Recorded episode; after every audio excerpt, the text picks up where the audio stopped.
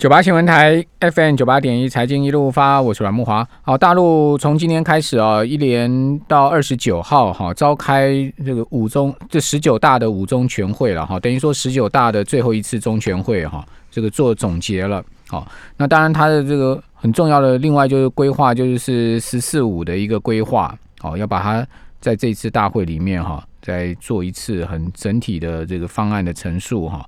好，所以。北京现在这个就在忙这个事情哈。那另外这个礼拜呢，包括日本央行哦，就日银、欧洲央行还有加拿大央行都要举行利率决策会议。好，中国大陆也要公布出来九月规模以上工业的这个增加值哈。那另外周六哈，大陆要公布出来官方制造业 PMI 以及呢民间部门的财新制造业 PMI。好，那周一呢，美国要公布出来。这个新屋销售的数字哈，就是季季调之后的一个新屋销售数字。周二是美国耐久财十月智商会的消费信心。好，周四有这个第三季的 GDP 的数据哈，美国要公布出来。好，然后欧洲央行的货币会议啊，也是在周三啊周四。好，还有美国的九月成屋签约销售指数。好，周五呢有欧元区十月份的 CPI 哈，美国九月份的核心 PCE。哦，还有一大堆哦，这个重量级的公司要公布财报哈，有一百七十家的美国上市公司要公布财报，其中那个尖牙股啊，像苹果、亚马逊、谷歌、脸书，全部都是在里面哈，微软也在里面。好，微软周二就要公布。好，另外半导体的 AMD 啦，哈，这些都是在这个礼拜要公布财报之列。哦，所以本周啊，重点非常的多，又是选前最重要的一周。好，美国这种大选前的重重要一周。哦，这一周可以讲说是多事之秋了哈。好，如何如何平安度过？哈，可以靠买零股吗？哦，我们今天要来谈一下今天新智上路哈，零股盘中交易哦，怎么买才划算？好，我们请教《投资家日报》孙庆荣总监，庆荣你好，呃，木华哥好，各位听众大家好。好，那零股今天我看到这个交易所的资料，好像三亿多的一个成交。总值嘛，对不对？对，这其实是一个蛮重大的改革啦。我觉得对于所有的股民来讲，其实都是一件好消息。是因为过去其实大家知道，如果你想要买一张台积电的股票，你要准备四十五万；嗯，你要买一张大力光的股票，你要准备三四百万。这个其实对于许多的投资人来讲，其实这一些好的标的啊，其实它是有一点。遥不可及啦，因为资金门槛相对较高。那按照过去的一个制度啊，其实你你可以一张买不起，你可以买零股。那所谓的零股，其实就是你买一股到九百九十九股。那但是过去因为台湾的交易制度其实都是，呃，如果你要交易零股的话，你就只能在盘后挂。然后一天就是撮合一次，所以这个有点感觉在抽抽彩券啊，就是你开奖你才能确定你自己到底是不是能成交。所以一般都要挂高一点嘛，挂高一点，挂挂好几档，就比收盘价挂高好几。对，那基本上它会成交在收盘价的部分。然后，但是我觉得这过去是在盘后去交易零股，那今天十月二十六号开始是盘中就可以交易零股。那过去是。呃呃，可能就是一天只会撮合一次，那现在大概每两三分钟就基本上就可以去撮合一次。那差别到底在哪里呢？其实我觉得，如果用一个生活的比喻来说啦，就是不知道莫华哥有没有去看过棒球？有，有到现场去看过？有，对啊，对。那你是看棒球的时候，你是坐内野还是坐外野？我坐在记者席啊，那个是 V V I P 的位置。没有啊，记者席就是那个主审。后面对啊，那个 B B I 那个小小小小玻璃窗里面啊，以前我有跑过体育新闻啊，我真的吗？十棒，哇，克跑过体育新闻哦，跑过一年，那那是我那年还碰到时报鹰解散，时报鹰，哇塞，黑鹰事件，你还记得吗？时报鹰，对啊，时报鹰上半年封封王之后，那个庆功宴完之后就解散了，我们还去吃庆功宴，我还记得在哪里了，就是在那个现在那个。哎，现在就现在已经是富某某那个那个王朝酒店了，他们他们在那边举行庆功宴，我就觉得奇怪，怎么庆功宴每一个人看起来都要哭要哭的感觉？为什么？原来就是已经 已经被被剪掉单位啊，已经他们都知道了，被被底下丢啊，就没有几天就宣布解散了嘛。哇塞！我记得时报一那一年封，那时候我在跑直棒啊，好像是上半季下半季冠军，那时候跟魏全龙，然后要进行季后赛嘛，那最后魏全龙是很少啊什么的，很少这样子，已经。二十快二三十年前的事好像了。职棒四年还是几年嘛？对啊，记不得了。那那木华哥，你知道明年魏全龙要复活回来了吗？我现在已经不关心职棒了，我现在比较关心股票。言归正传，对，我现在扯到棒没有。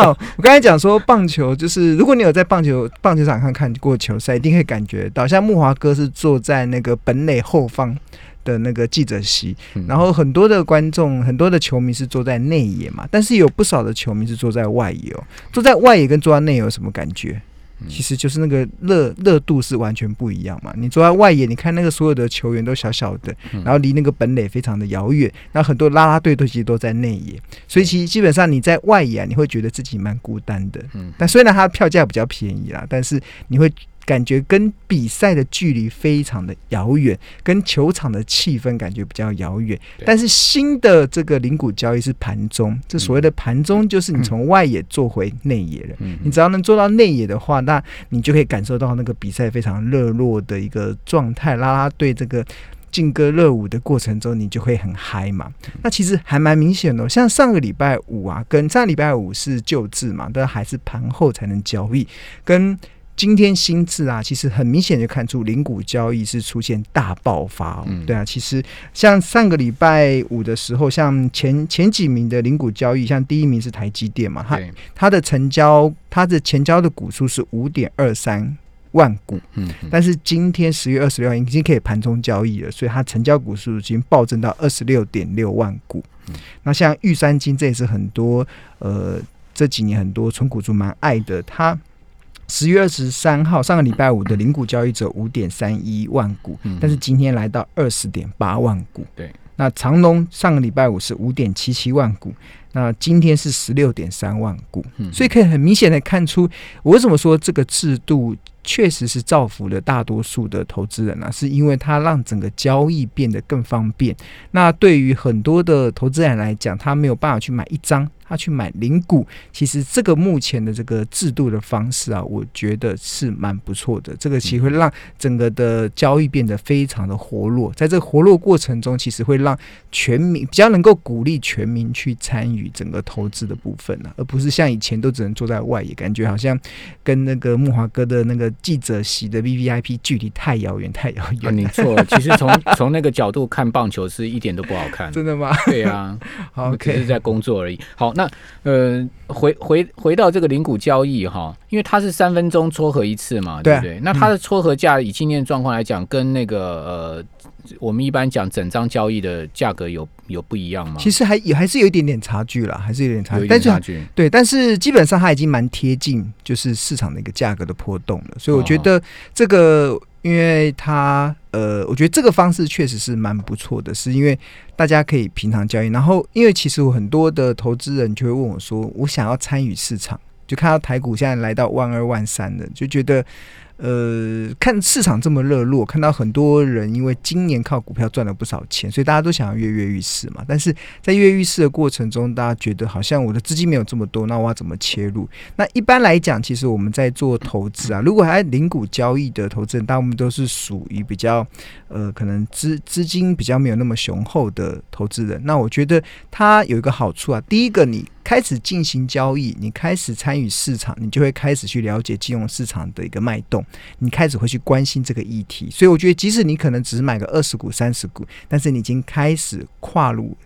理财投资的第一步，我觉得这个对于你来讲，其实就是一个非常好的一个方式，因为它门槛变低了。那第二个，其实我们长期啦，其实在鼓励零股交易的，因为毕竟都是很多人可能是上班族，然后或者是小资主，他可能没有太多的时间，或者是没有太多的兴趣。有些人是即使有时间。他也没兴趣，因为看到那个数字跳来跳去，可能头皮就这可能人就三条线了，所以他对于理财这件事情本来就不是这么的热衷跟这么有兴趣的情况之下，我觉得这时候政府开放这种零零股的盘中的交易，然后甚至还有很多的券商也开始推出了。一些零股的一个交易的一个方便性。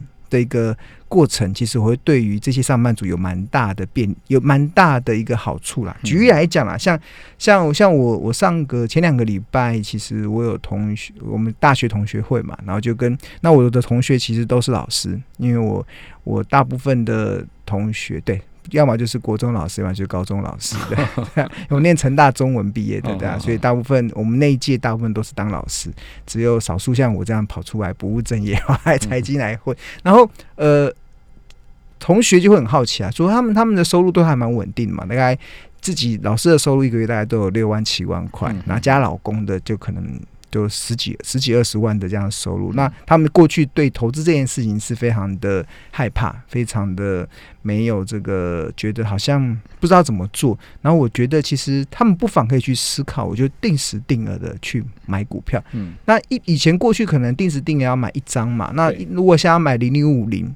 我那一张要十几万，他们可能要存好几个月的，存好几个月的钱才有。那我现在反而是建议说，那你不如就定时，可能每个月六号、十六号、二十六号就定时定额的去买零股。其实我觉得这个方式会蛮不错的，对于一般的呃上班族，或者是对你对投资理财没有这么有兴趣的人，其实它是一个蛮好的方式。那过去我们有统计啦，如果你过去这三年的时间。定时定额，可能每个月六号你就拨个三千块或者是五千块去定时定额去买零股，绩效报酬其实都还蛮不错的。但你要买对标的啊。呃，大多数都还不错，真的大多数都还不错，少数会不好，但是大多数，比如说今年以来很多金融股不是拉差嘛，股价的表现蛮拉差的，像今年。今年的金融股除完息之后，股价跌幅前三名的，我记得有一档叫第一金，就是股价除除息完、除权息完之后，股到目前为止的那个还呈现蛮严重的贴息的状态。但是如果你过去三年你就定时定额的去买第一金，对你也不管那个价格嘛，我觉得用时间去换取它未来股价上涨的空间。那到目前为止，你的报酬率其实还有九趴哦。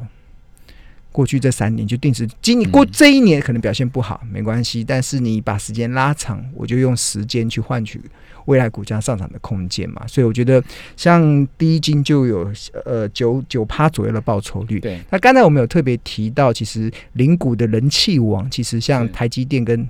金融股是那个玉山金，玉山金，玉山金一直以来都是零股的一个交易的热门的标的。那如果是定时定额去买，那这个买买呃用定呃用定时定额用零股交易盘中零股交易的方式哈，有什么 paper？我们等一下回来再继续谈。九八新闻台 FM 九八点一财经一路发，我是阮木华。我们今天在节目现场呢是。呃，孙琼总监哈，刚谈的是零股交易，今天新制盘中交易第一天上路，实际上盘后交易有很多年了啦。好，这个零股盘后交易就一点四十分到两点半嘛，哈，这已经很多年的这个盘后交易。那你说，哎，那采取盘中交易，盘后交易是不是就取消了？没有，盘后交易继续保留哦。好，所以说你要盘后交易还是可以在盘后交易。好，但当然还是维持原制哈，就是呃这个集合，然后一次的竞价。这个错一一次的竞价交易了哈，竞价的这个方式哈，就是呃一点四分开始收单嘛哈，到两点半开始就是说做这个竞价交易，好集中撮合的竞价交易。好，那盘中呢也是一样，好九点开始收单到九点十分第一次交易，然后之后每三分钟，好大概一天总共将近百次吧，好百次的一个交易，就是每三分钟每三分钟，好这样交易的方式。好，那。当然，盘中大家要注意的，就我一直在讲，不要把张跟股下错，张跟股下错，那就是出很大的问题。不过我知道各券商的手机软体哦都有改版，对不对？嗯，对，他们都有重新改版，就是有一个。零股的那个股的地，零股交易的那个股的地方，跟整张的那个张的地方，所以一般来讲应该也不会弄错了。嗯，好，比较比较不容易弄错了。嗯，好，但那你真的弄错的话，那真的就很麻烦，因为你要你万一是买到高价股的话，你真的要那个钱来交割嘞，哈。对啊，所以呃，不过这个可以做在券商开户的时候，你可以去设定你每天交易的上限了。这可以透过设定那个上限，去防止你可能下错单，然后你付不出钱的一个状态。那我刚刚有提到说，其实定时定额去买一些一些股票，其实长期来讲，其实报酬都还不错。刚刚有讲到玉山金，如果你过去三年你每个月就 六号你就定时定额的去买，也不管玉山金的股价好还是坏，你就是勇勇敢的买进。过去三年你的绩效报酬。大概是三十一 percent，嗯，对。那如果你是定时定额去买那个零零五六，这个也是很多投资人非常热门的一档零股的标的，对。那过去三年的绩效报酬大概是十一趴，十一十一趴，其实实好像比玉山金差啊。比预算金差、哦。那如果 ETF 的话，其实我觉得零零五零就是台湾五十，其实是蛮不错。这是集合台湾前五十大市值的这一档 ETF。过去三年，如果你定时定额买的话，大概是三十二 percent 左右的报酬率。嗯嗯，这个其实是非常的富贵稳中求的一个好的一些标的的筛选呢、那即使啊，如果你真的很不幸的买到那种股价表现很不好，因为其实现在能够定时定额买的零股，其实市场的券商其实他们都都会挑过了，都还是挑那种全职，就是比较呃龙头股，然后比较产业呃比较比较具有产业代表性的一些标的，比如说如果你定时定额买到像呃红海好了。这是这几年股价表现非常弱的，但是你定时定额买下去啊，其实这三年来它虽然是负的啦，但是还是负的大概一趴左右的报酬而已。对，嗯所以还不到非常难看的状态。因为指定时定有个好处，就是你不断的去买，你的即使股价跌下来，你会股价越跌，你买的单位数会越多嘛。对，同样的一个价格，三千块可以买到单位数越多，那买到单位数越多，你就可以比较有机会去去摊平你的一个成本，那就呃。除非啦，未来红海真的遇到什么大麻烦，不然我觉得时间一拉长，应该都可以有机会解套甚至获利。你刚刚讲说定时定额每个月三千块买零股哈，嗯那这个是运用券商的对，现在很多券商都有这样子券商的它的系统嘛，对，很多券商都有这样，你给他跟券商签署这样子的一个约定，他就自动帮你扣扣款。那有，那你也可以自己去下，自己每个月去去买嘛。那我觉得你就因为现在盘中都可以交易嘛，你只要上班的时间你打开来，你都可以随时去交易。那万一没买到呢？没有买到，对不对？定时定额，嗯，就看目前的市价去买就好了。是不是啊？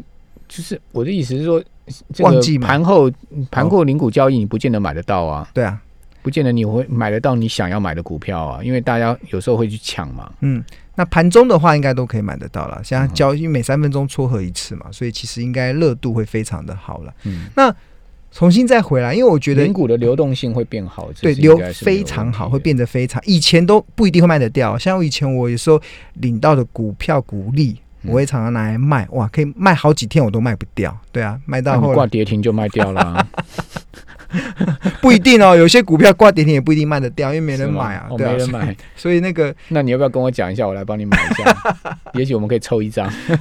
好，那还剩下一点时间，我要跟大家讲，还有一个概念，就我觉得零，因为零股其实是很多小资族他们会切入的嘛。那过去啊，我们总 认为股票赚钱啊，只有两个来源，第一个就是靠股利嘛。股利就是每每年可能公司配发现金股利给你，那另外一个就是价差。所谓价差就是你可能十块钱买，然后涨到二十块你卖掉，可以赚十块钱的价差。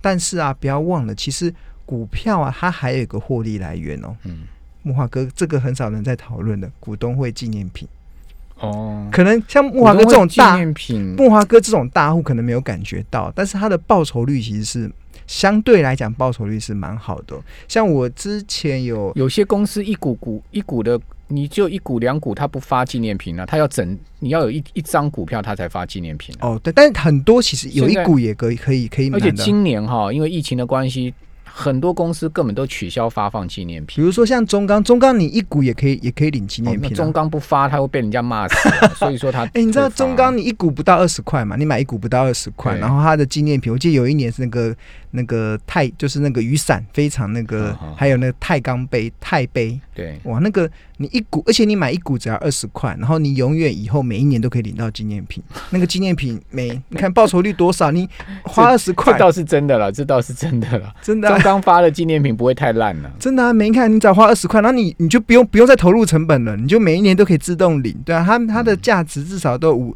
三四百块、五六百块，每年都那个报酬率是多少倍在计算呢、嗯然后我先前有遇到一个也是零股达人啊，他就有算过，他他现在目前持有七百多档公司的股票。那莫华哥，你觉得七百多档公司的股票要花多少钱？看他是买什么股票、啊，就买零股啊，就七对百多档、啊，就买他如果都买十几二十块的股票，也花不了多少钱呢、对啊，大概他说现在花平均的成本大概是两万五到三万。哦，就可以买到七百多多家的股票。然后他就是去领纪念品，你知道纪念品每一年啊价值有多少吗？多少？大概呃大概在六千多块左右，平均来讲到六千。全部加起来六千多，对那放放上网上去卖吗？对，你看你投入的成本才两万五，你就有六千块的股东会，而且不一定要网上卖，因为有些纪念品它是送米嘛，你可以自己吃啊，送 seven 的礼券自己用啊，然后那个中钢送雨伞你也自己可以撑啊，对啊，那个其实你可以，你看我花不到三万块，一年有六每年呢 六千块的所以纪念品。越来越多公司就不发零股的这个纪念品啊，他们都是一定要一整张股票了，他才发纪念品。哦但是愿意发的还蛮还是蛮多的，真的还是蛮多。如果如果你大不大方啊，对啊再讲下去，他们就不发了。不会啦，这个要造福造福大家的嘛，对啊，我觉得，我觉得这这个在领股的领领这些纪念品，其实报酬率其实算起来是蛮吓人的，而且是每年哦，而且稳赚不赔哦，对啊，问题是你要去领、啊，哦，要领要花点时间啊，啊像像每一年那个股东会纪念品，我妈就说你不去领，我帮你去领这样子，对啊，然后觉得。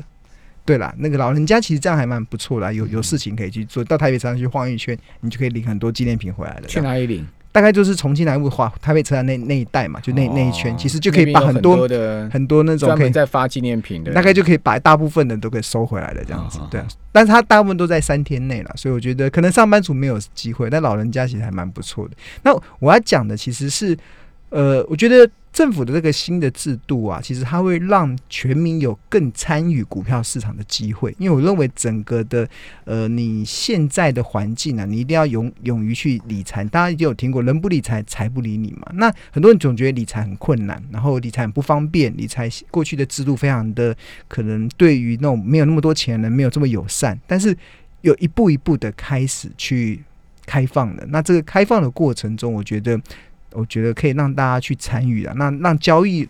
活络，让交易热络，其实我觉得都是一个好的一个现象。嗯那另外，我们刚才有提到就是零股交易嘛，那还有哪一些的标的？其实台积电呢、如果你是定时定额去买啦，三个三年下来大概报酬率是八十三趴，所以台积电还是最多人去买的、啊。对，但是联电报酬率更多。嗯我看我今天因为联电今年从十三块涨到三十三块啊，那你是算今年的就不哦得了今年大概。有到九十二趴。对啊，因为它今年它单是今年就从十三块低点涨到今天三十三块啊。对啊，然后另外还有很多人喜欢像呃，确实啦，中呃金融股嗯、普遍来讲没有这么好，比如说像兆丰金，嗯到目前为止过去三年，如果你定时定额买啊，报酬率现在目前是零。